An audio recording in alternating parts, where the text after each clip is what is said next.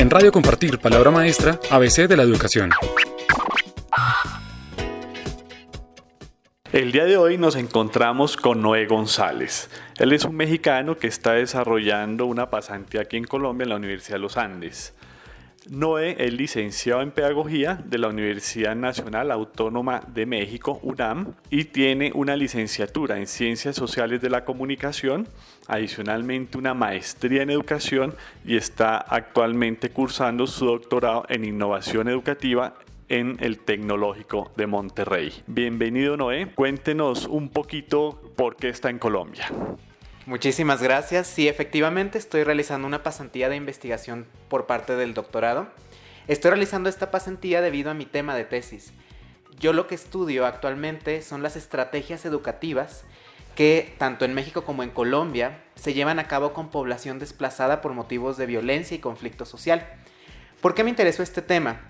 Al llevar a cabo el planteamiento de mi proyecto, me percaté que una de las causas por las cuales los niños y jóvenes están desescolarizados y tienen quiebres en su proceso educativo es el desplazamiento forzado, las guerras, los conflictos. Y en el caso de América Latina, los dos países que cuentan con mayor número de desplazados y niños desescolarizados por esta situación es México y Colombia. Así fue como planteé mi tesis para iniciar un estudio que tenga que ver con procesos que promuevan la equidad educativa para estos niños y jóvenes y promover y, dar una propuesta sobre estrategias que se puedan implementar en este contexto latinoamericano para ayudar a estos niños a continuar con su desarrollo educativo. En la actualidad he estado desarrollando trabajo de campo en México con niños migrantes, niños desplazados a nivel nacional. Por ejemplo, en el caso de Monterrey estuve trabajando con niños que están desplazados de estados del sur, que han tenido que irse al norte con sus familias a causa de conflicto social, por ejemplo, a causa de persecución en sus lugares de origen, pero también a causas económicas o por motivos económicos. Estos niños han tenido que abandonar sus lugares de origen para obtener mayor seguridad o estar con, con una situación económica óptima y en este proceso han tenido quiebres en su desarrollo educativo. Entonces, a partir de las estrategias que se establecen en estos contextos, es que yo estudio cuáles son las mejores maneras de nivelar a estos estudiantes, de darles una oportunidad de desarrollar las competencias educativas no solamente en el plano de contenidos, sino también en el plano psicosocial.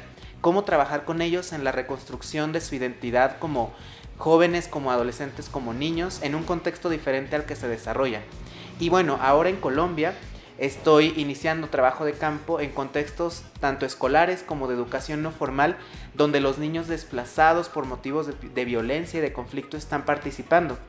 De esta manera, eh, estoy en el proceso de poder establecer una comparación entre, entre estos dos contextos con el fin de identificar cuáles son las necesidades en América Latina para trabajar con mayor urgencia con estas poblaciones y poder establecer a partir de mi doctorado en, innovación educativa cuáles son las propuestas pedagógicas más relevantes para reconstruir desde la perspectiva psicosocial y desde la perspectiva de la identidad las maneras en que los niños pueden reinsertarse en el contexto en el que se encuentran. Ok, eh, no está vinculado actualmente en Colombia con la Universidad de los Andes. ¿Qué, ¿Qué funciones que está desarrollando con la universidad? Así es, en la universidad estoy llevando a cabo mi pasantía. Por un lado estoy en los grupos de investigación que tienen que ver con educación y conflicto social, con educación y desplazamiento, pero al mismo tiempo estoy participando en cátedras, por ejemplo la cátedra de la UNESCO, que tiene que ver con desplazamiento forzado y estrategias para reconstruir a las poblaciones desde la perspectiva educativa.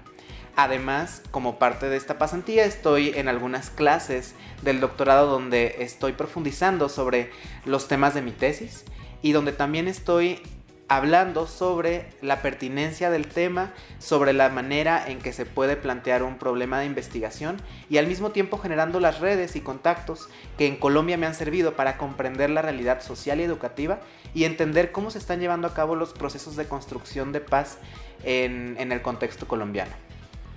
¿Qué diferencias encuentra usted entre el sistema educativo mexicano y el sistema educativo colombiano, pues en este corto plazo que lleva aquí en, nuestro país? Las diferencias, una de las principales es el énfasis que se ha dado sobre la construcción de paz.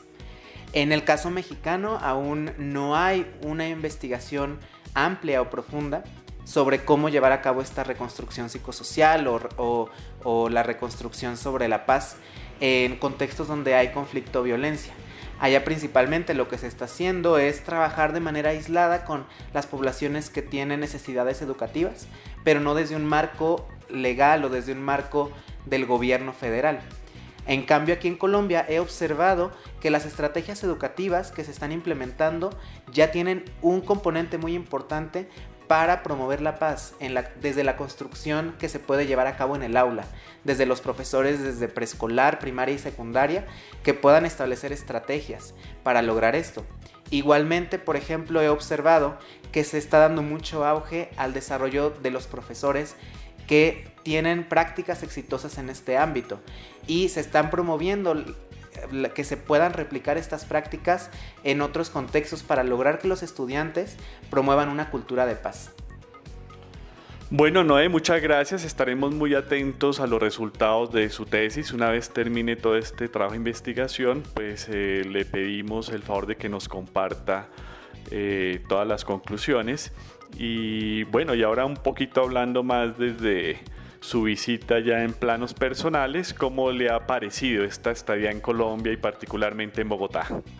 Bueno, lo primero que tengo que decir sobre Colombia y, Bogotá principalmente, que es donde he estado, es la calidez de, de las personas, la apertura y el apoyo que he recibido no solamente en la Universidad de los Andes, sino también en cada uno de los contextos que he visitado, en las calles, en la vida diaria, con personas que conozco y que desde una pregunta o desde ofrecerme su apoyo, he sentido esa calidez y apertura hacia mi persona.